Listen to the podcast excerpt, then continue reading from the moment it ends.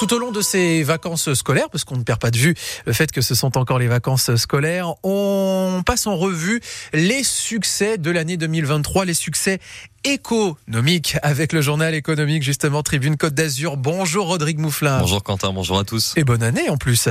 Euh, pour ce premier éco d'ici de l'année 2024, euh, une entreprise tiens, qui décroche euh, tous les prix sur l'année 2023. C'était en fin d'année là. Oui, cette entreprise, elle s'appelle Travel Planet. Elle est basée à Sofia Antipolis et elle fait partie de ce que l'on appelle les travel tech, c'est-à-dire les startups qui offrent des services de voyage innovants et personnalisés aux professionnels grâce aux avancées technologiques. Mais c'est quoi la, spécialité même de cette travel tech? Eh bien, c'est le voyage d'affaires. L'entreprise dirigée par Betty Serroussi et Tristan Dessin-Gélinet a développé en interne sa propre solution qui est une marketplace de voyage regroupant les catalogues des compagnies aériennes, de la SNCF et même de Booking et qui permet à ses clients d'avoir sur la même plateforme l'intégralité des composantes de leur voyage pour qu'ils soient autonomes. En gros, elle propose aux professionnels des solutions clés en main pour qu'ils puissent voyager l'esprit tranquille. Est-ce que le, succès est au rendez-vous, euh, Rodrigue? Oui, Travel Planet aujourd'hui fait une place de choix sur le segment du voyage d'affaires grâce à son savoir-faire.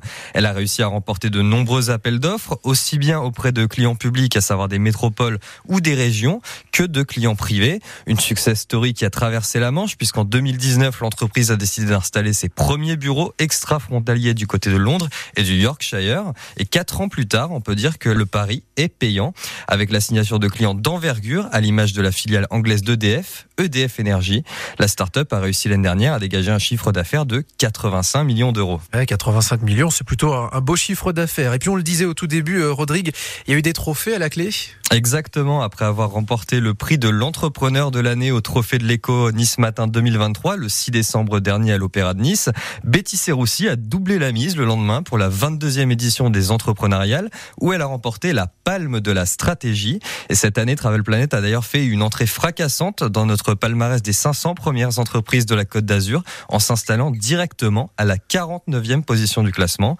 Une sacrée prouesse pour Betty Serroussi, qui en plus de ses récompenses a pris la tête de la French Côte d'Azur aux côtés d'Elodie Bondy en novembre dernier pour former un duo de choc 100% féminin.